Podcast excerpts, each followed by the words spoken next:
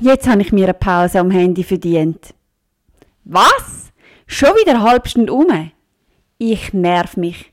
Aber warum passiert mir das immer wieder, dass ich länger am Handy bin, wie ich eigentlich wählen habe? Herzlich willkommen zum 5-Minuten-Podcast von der Abteilung Prävention und Frühintervention. Online-Plattformen ziehen uns magisch an und die Zeit darauf vergeht wie im Flug. Aber warum eigentlich? Antwort darauf kennt unser heutiger Gast Sandra Walter. Zusammen mit mir schafft sie in der Abteilung Prävention und Frühintervention. Also Sandra, als Fachexpertin für digitale Balance, wie sieht denn eigentlich deine Mediennutzung so aus? Hoi Ronja. Ja, seit ich meine Bildschirmzeit regelmäßig anschaue, gibt es auch Wochen bei mir, wo ich wirklich sehr verschrecke, wie viel Zeit ich am Gerät verbringe. Da sind wir, glaube ich, beide nicht alleine. Viele Personen jeglichen Alters geht es genau gleich in der Schweiz. Wir wissen zum Beispiel, dass wir im Schnitt 150 Mal am Tag aufs Handy schauen. Und wenn wir annehmen, dass wir drei Stunden pro Tag am Bildschirm sind, gibt das doch 46 Tage im Jahr, wo wir online sind. Warum verbringen wir dann aber so viel Zeit online und auch immer wieder mehr, als das wir eigentlich wollen haben? Ja, das ist tatsächlich so. Die Games und Social Media Anbieter haben das Ziel, dass wir User und Userinnen natürlich möglichst viel Zeit auf ihren Plattformen verbringen, denn dadurch haben sie die Möglichkeit, mehr Werbung zu zeigen und automatisch finden sie auch mehr über unsere Gewohnheiten und Interessen heraus. Da hat natürlich den Zweck, dass sie möglichst viel Geld verdienen und dafür nutzen sie verschiedene Bindungsstrategien, wo man auch als Nudging im Englisch bezeichnet, also dass wir immer wieder angestoßen oder angestupst werden, dass wir wieder zurückkommen auf die Plattformen. Was für Strategien oder Tricks sind denn das? Da kommt ganz darauf an, was du für ein Nutzungstyp bist. Welche App nutzt denn du am liebsten? Hm, gute Frage. Ich würde jetzt mal sagen, ich bin der Insta-Typ mit schönen Fotos in die Welt und Abenteuer von meinen Freunden und Bekannten einzutauchen, zieht mich magisch an. Was mir ebenfalls gefällt, sind die coolen und kreativen Ideen, die ich immer wieder auf Insta finde.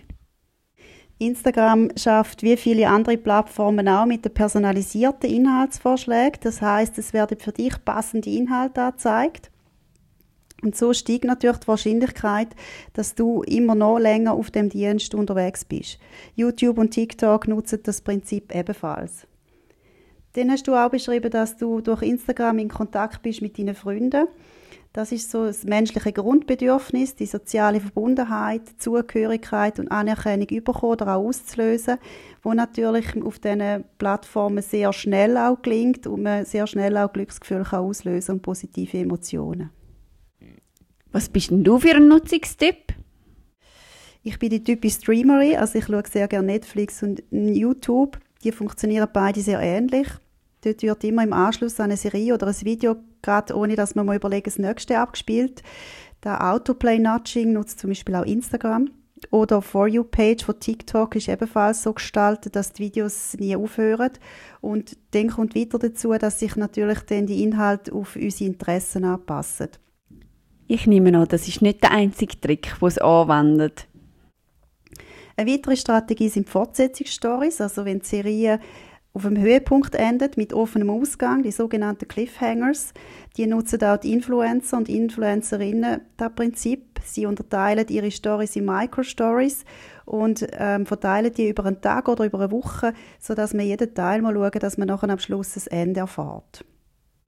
Wie sieht denn das Ganze bei TikTok oder bei Games aus? Als Mami von einer zwölfjährigen Tochter weiß ich, dass die Jugendlichen sich vor allem auch sehr gerne auf diesen Plattformen bewegen. Beide nutzen Clickköder oder Clickbaits in Englisch genannt. Ähm, sie arbeiten mit krassen Überschriften, viele Emojis und inszenierten Vorschaubilder und bringen uns so dazu, die Videos auch anzuklicken. Viele Apps setzen auch auf Push-Nachrichten, dass man immer wieder zurückkommt auf das Game oder auf das, äh, die App, damit man wieder schauen was da Neues passiert ist in der Zwischenzeit. Hast du Tipps, wie man diese Bindungsstrategie umgehen kann? Der einfachste Trick ist aus den Augen, aus dem Sinn. Also wenn man das Handy nicht im gleichen Raum hat, wie man selber ist, oder wenn man das Handy auch nicht ständig auf sich trägt, äh, zeitweise auch den Flugmodus einschalten, das kann auch helfen. Alle Töne und Push-Nachrichten rausnehmen, das kann man bei jeder App einstellen. Und was ganz wichtig ist, ist, glaube dass man immer wieder selbst reflektiert, welche Apps möchte ich eigentlich wirklich und welche könnte ich auch löschen. Und wie sehen meine Bildschirmzeiten wöchentlich aus. Ähm, und ganz wichtig ist auch, dass man die Offline-Zeiten bereits im Voraus plant, damit man dann auch weiss, was man machen möchte, wenn es wieder so weit ist, wenn man eigentlich wieder zum Gerät greifen möchte. Danke für deine Tipps. Ich denke, das Bewusstsein über die Bindungsstrategien wird mir helfen, weniger oft länger als gewollt online zu bleiben. Wobei ich aber bestimmt auch immer wieder auf die Tricks hineingehen werde. Fünf Minuten gehen nicht nur auf Online-Plattformen wie im Flug vorbei, sondern auch hier im Podcast.